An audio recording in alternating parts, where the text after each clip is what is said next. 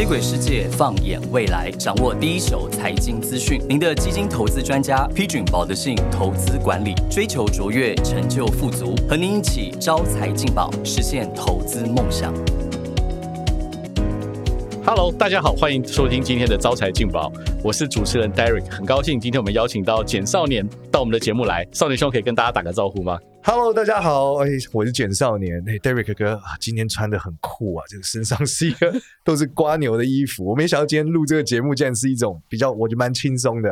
我原本想说这个节目可能会是啊很很僵硬的感觉，但是看你这个打扮，我觉得 蛮酷的。其实今天应该内容是蛮棒的，对，应该会像瓜牛一样慢哦，不会是瓜像瓜牛走的一样久。哦，一样久，没错。那要不然你也跟我们的听众介绍一下你自己？那大家对我比较认识，呃，比较快的介绍方法就是我是一个算命网红。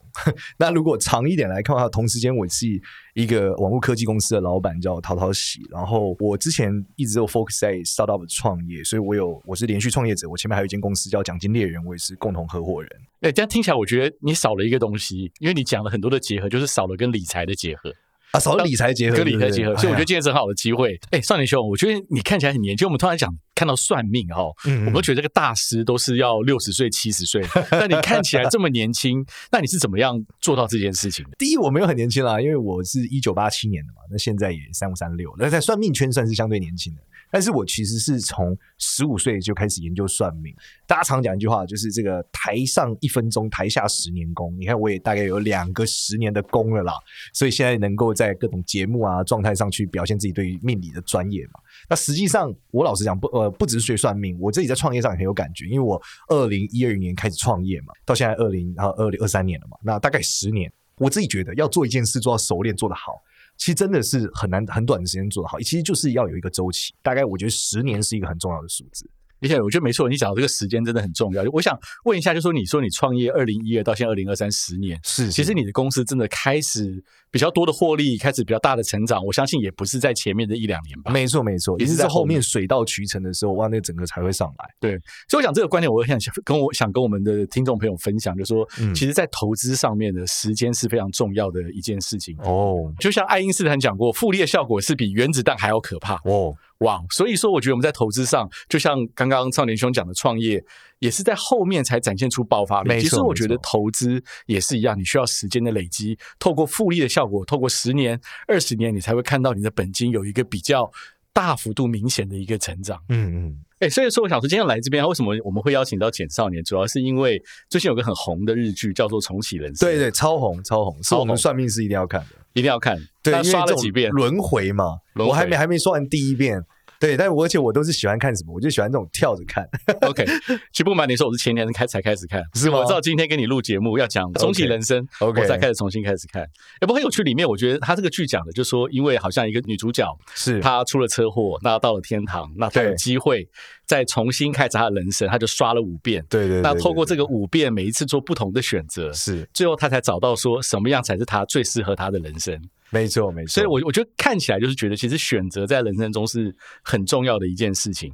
这个所以是绝对是嗯绝对是呀呀，尤其算命师角度来讲，真的是因为其实，在我们来看，人的命运都是有可动性的。我们超常被大家问，就是老师，请问一下，我的这个啊，算真的那么宿命吗？我会不会人生就是这样了？那我们就跟他讲，不是，是在很多关键时间点的时候，你是有机会选择的。所以选择是超重要的一件事情。OK，但我们要怎么样才可以做好对的选择？因为为为什么今天请少年兄来，就是想，因为我们知道说，大家遇到困难的时候，面临困境的时候，都会想说，我该怎么做选择？那当自己找不到答案的时候，都会想要寻求外界的帮助。没错，我相信少年兄一定平常最常接触到很多的，不管是听众或者你的，我们讲客户也好，都会想要寻求你的建议，说要怎么去做好一些人生的选择。所以，可不可以给我们一些建议，就说怎么呼应到？因为我毕竟我们今天招财进宝，我们是保德信嘛，我们讲的是一个跟投资理财相关的东西，没错。但是我觉得跟选择也有很大扮演一个很重要的角色，所以我想少年说可以跟大家分享一下，就说在你过去的这些人生的这些面临这么多客户的是问题中，你是怎么帮助他们做好对的选择？好，我觉得其中有一个超级重要的事情是什么？就是在人做选择之前，必须像你刚刚讲的，像 David 跟你刚刚讲的，就是要他要知道什么是适合自己。嗯嗯，所以这个前提是他要认识自我，对，因为他看似这个选择，他以为他选了一个好的选择，但很多时候是别人觉得好的。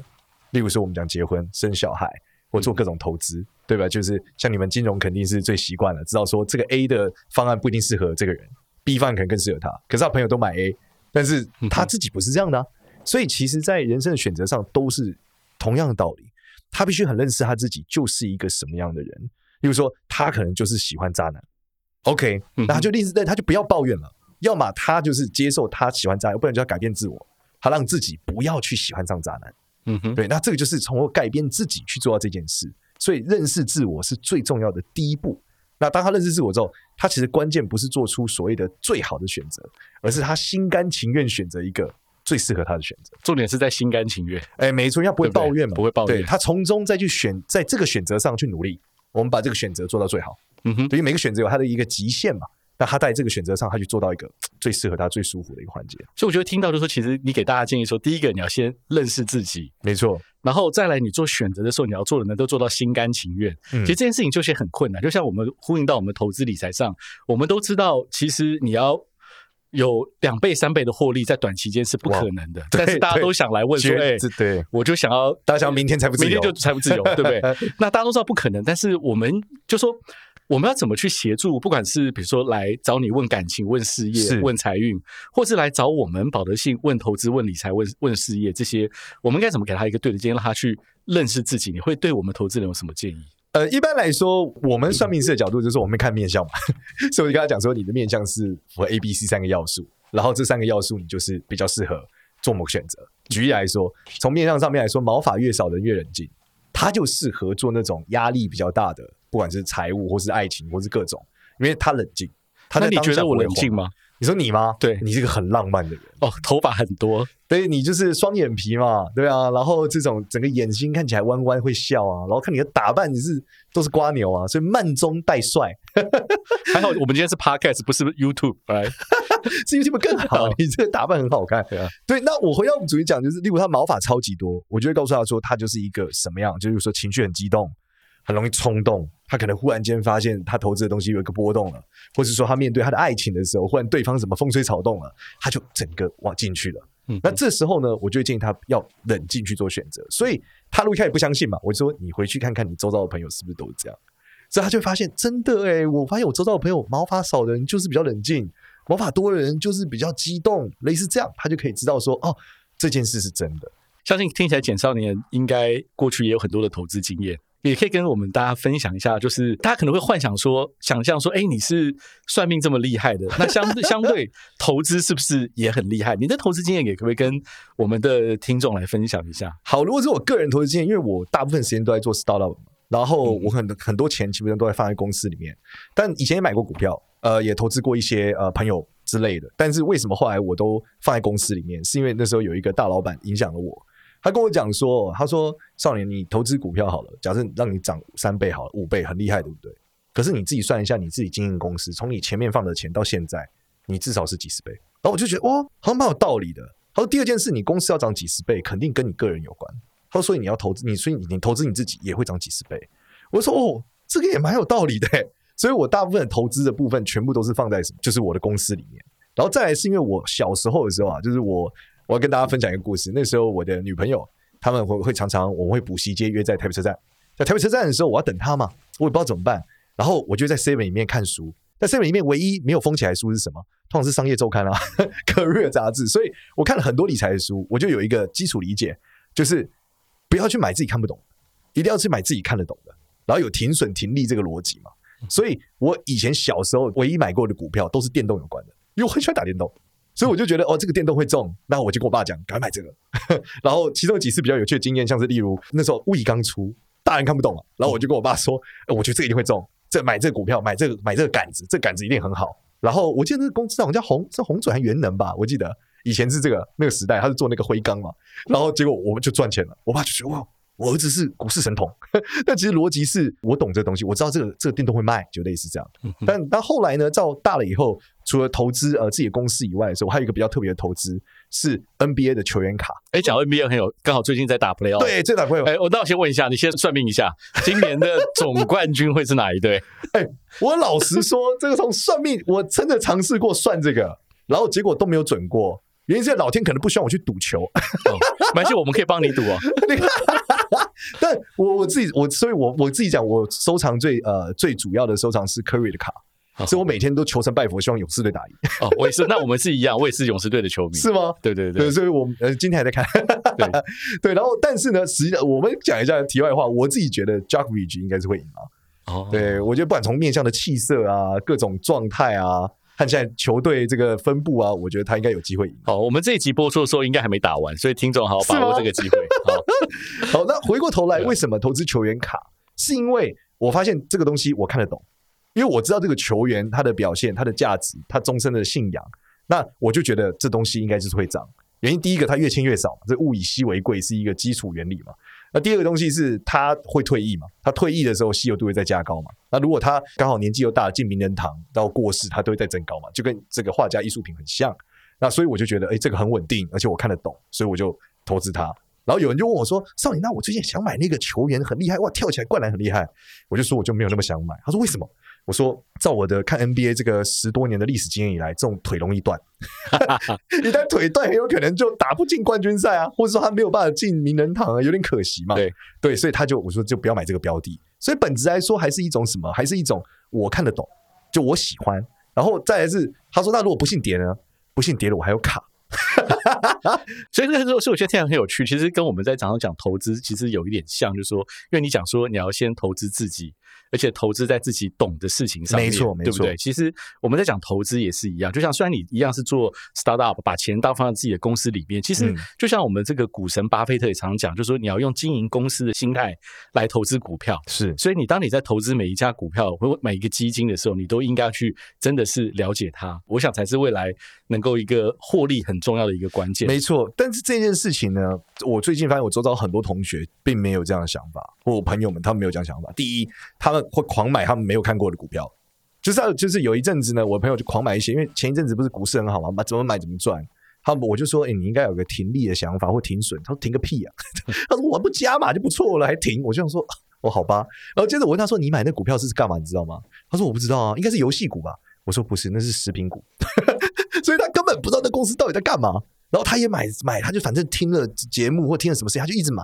然后我最后呢，当然现在来看都是惨痛的过去了。对，然后我们就说你那个股票，他说我已经删掉 A P P 了，当没有发生。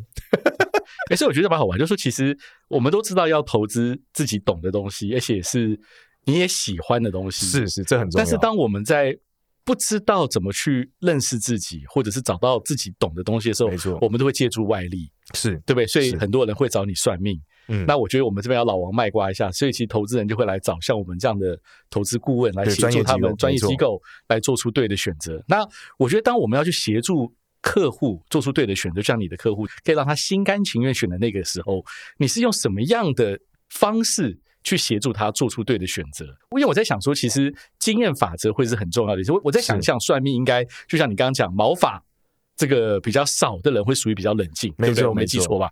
那所以说，这个经验法则，我感觉也是一个很重要的事情。那你是怎么样去把这些经验法则放在你平常跟客户的这些所谓算命的这些事情上面？我觉得很重要一点是要让他们理解规律的存在。什么叫规律的存在？就是说，今天你在做一个选择之前，因为我们会算他过去的事嘛，我们就讲你人生哪几件事发生在什么时间，他就是对。然后接着你帮他发生的几个倒霉事件全部结合起来，就是说，你没有发现你说的倒霉来自于同一个核心点，他就想想觉得有道理耶。然后接着你再把过去你也看过的人的故事的这个轨迹也给他看，也没拼上，他就觉得对。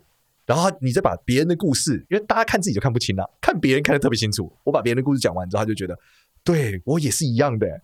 所以我觉得在头上应该是一模一样的状态。首先，你把过去的轨迹告诉他，历史轨迹发生过多少次，这些人都怎么样。接着，你再讲一个故事，这个故事是什么？是当年这个人做这件事，你就问他，那你猜他怎么了？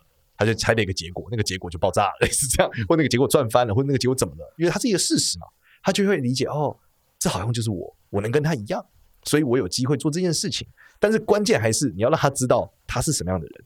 因为大部分的人对自己的财务习惯是没有观察的，他可能他肯定不知道自己现在都怎么用钱，他会觉得我很省啊，殊不知你打开账户都没有钱，他会说哦，我好像这个都有消费冲动，后来发现他没有消费冲动，他只有欲望冲动，他的消费是基于某些原因而导致他花了很多很多的钱，所以我觉得这件事是你帮助他分析他的时候，你可以建立你对他的信任，对，因为你们是专家嘛，专家有超多的历史经验，data，他看到了好多事，所以就知道这个人他必然是什么样的状态，什么样的结果。那你告诉他，如果你照这个情况往下走，我那一天遇到一个前面的故事，结局是这个，那我建议希望你不要，但我给你选择，你自己决定，就这样。对，但是很多人都会想说，我跟别人不一样，或是这一次不一样。啊，你知道这一次不一。样，对，就是其实我觉得很有趣的说，因为刚刚讲到你的经验法则跟这些历史，是。我这边还是要自录一下，就是嗯我们有保德信哦，有接近一百五十年的历史，我们有非常丰这个我想说非常历史悠久的 database 跟资料，可以告诉客户，就像你刚刚讲的规律，在什么样的情况、什么样的呃市场或者是投资标的是相对比较有机会，就是一个规律。所以我觉得看起来，其实，在算命跟投资上，其实有一点点。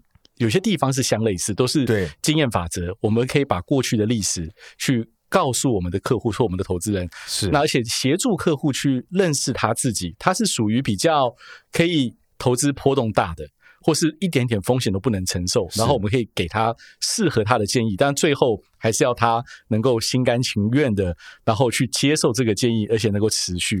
尤其是要时间的淬炼，才可以让这个果实在未来的路上才看得到嘛。那我觉得回过来想再多问一下是少年兄，你刚刚有提到的说，其实认识自己。做投资在自己懂的事情上面是，那除了这两点以外，你觉得有没有第三个点？你觉得就是在你过去的人生经验中，其实也非常值得来跟大家听众分享，说这可能是在你过去人生中做过可能是最对的决定。那你是透过什么样的方式来做出这样的一个决定？好，我要讲这个故事呢，是之前我在大学的时候，我曾经在打工的时候，我遇到了一个大叔，然后这个大叔我就去问他说，如果回到二十岁的时候，你你自己你最后悔的事情是什么？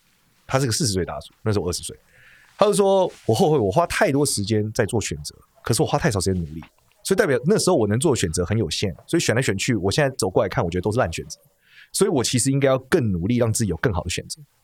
那那个时候我就理解说，哦，所以其实我们很多时候觉得选 A 好，选 B 好，其实真没有那么重要，重要的是你要努力让你选 C。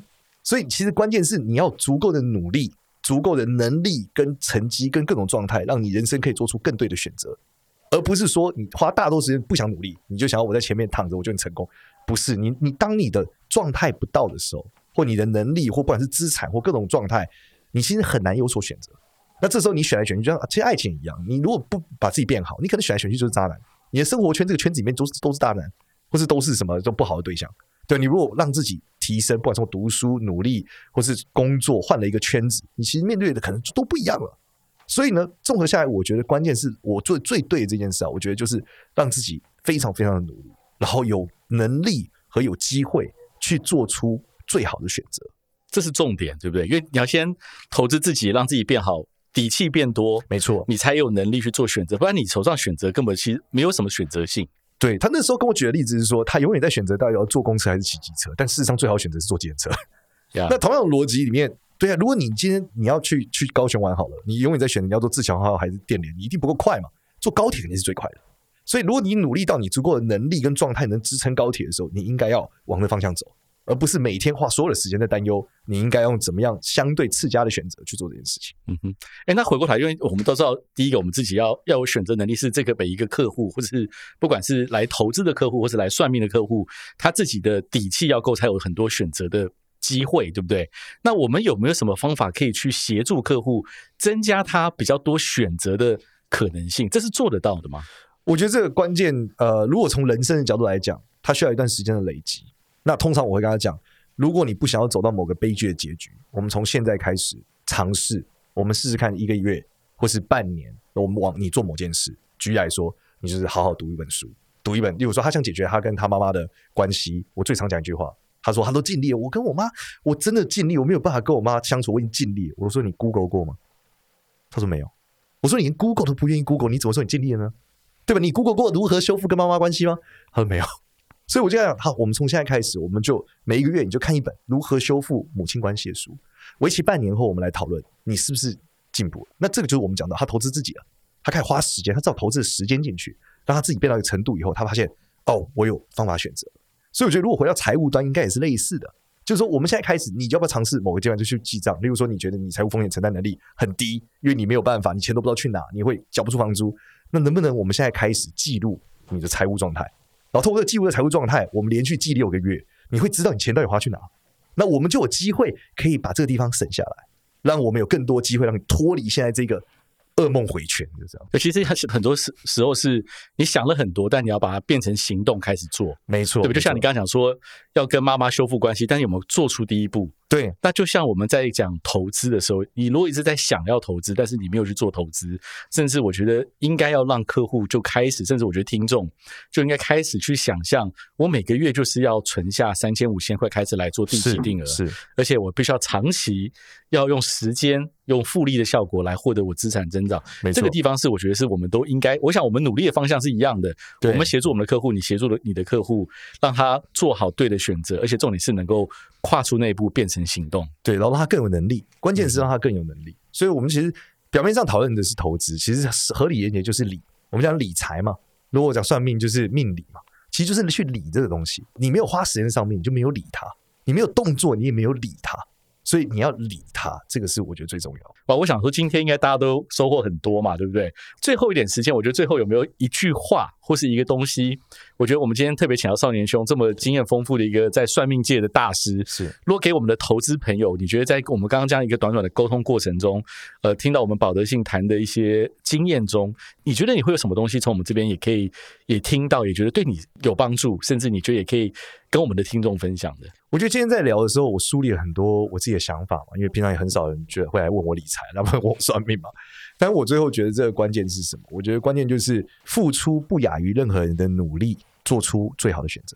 嗯哼，对，因为绝大部分当你在做这件事，我听完我们想要在投资面也是一样，很多人他没有办法去做，甚至是他不相信。对，但原因是，那你不相信原因，如果这东西真的这么好，你不相信原因，只有你不足够努力研究它，你没有花足够的时间去理解它，所以付出不亚于任何人努力，做出最好的选择。这边在最后，我觉得，因为我们今天聊了这么多，我还是想问你最后一个问题，是看你有没有听到我们刚刚隐藏在节目中的神奇数字。哎呦，我们讲经验法则嘛，对不对？对我们的经验法则保德性是来自于一个我们很悠久的历史。没错记得没错我们的这个保德性的悠久历史有接近多少年呢？哎呦，我刚刚听起来有一百多、一百多，很多，一百零一到一百九嘞。一百几十，我不太确定，一百一百四五十。哎，没错，答对了，是吗？差不多。哎呦，果然是少年兄很会算啊，掐指一算。掐指一算。对啊，哎，那 Derek，你听完我讲的这个给大家一句话之后，我也想听听看你的。好啊，我觉得这个机会很难得，我觉得跟少年兄今天的聊天非常的愉快。那我觉得一句话带给我们的听众朋友呢，就呼应刚刚少年兄讲的东西。我觉得在投资上也是一样。我想重点第一个，你要做到资产配置；嗯，第二个，你要做到长期投资。我想你只要做到这两个法门，我觉得获利就会离你不远。但是你需要时间的淬炼。对，好不好？那我想说，这个到节目的尾声，我真真的非常谢谢少年兄今天来到我们的节目。感谢感谢感谢，好，那就谢谢大家，我们下次见。谢谢大家。然后记得，如果喜欢这个节目的话，要给这个节目五星好评哦。但也不要忘记去简少年的频道哦。对，感谢感谢，那我们就下次见喽，谢谢，拜拜拜拜投资一定有风险，基金投资有赚有赔，申购前应详阅公开说明书。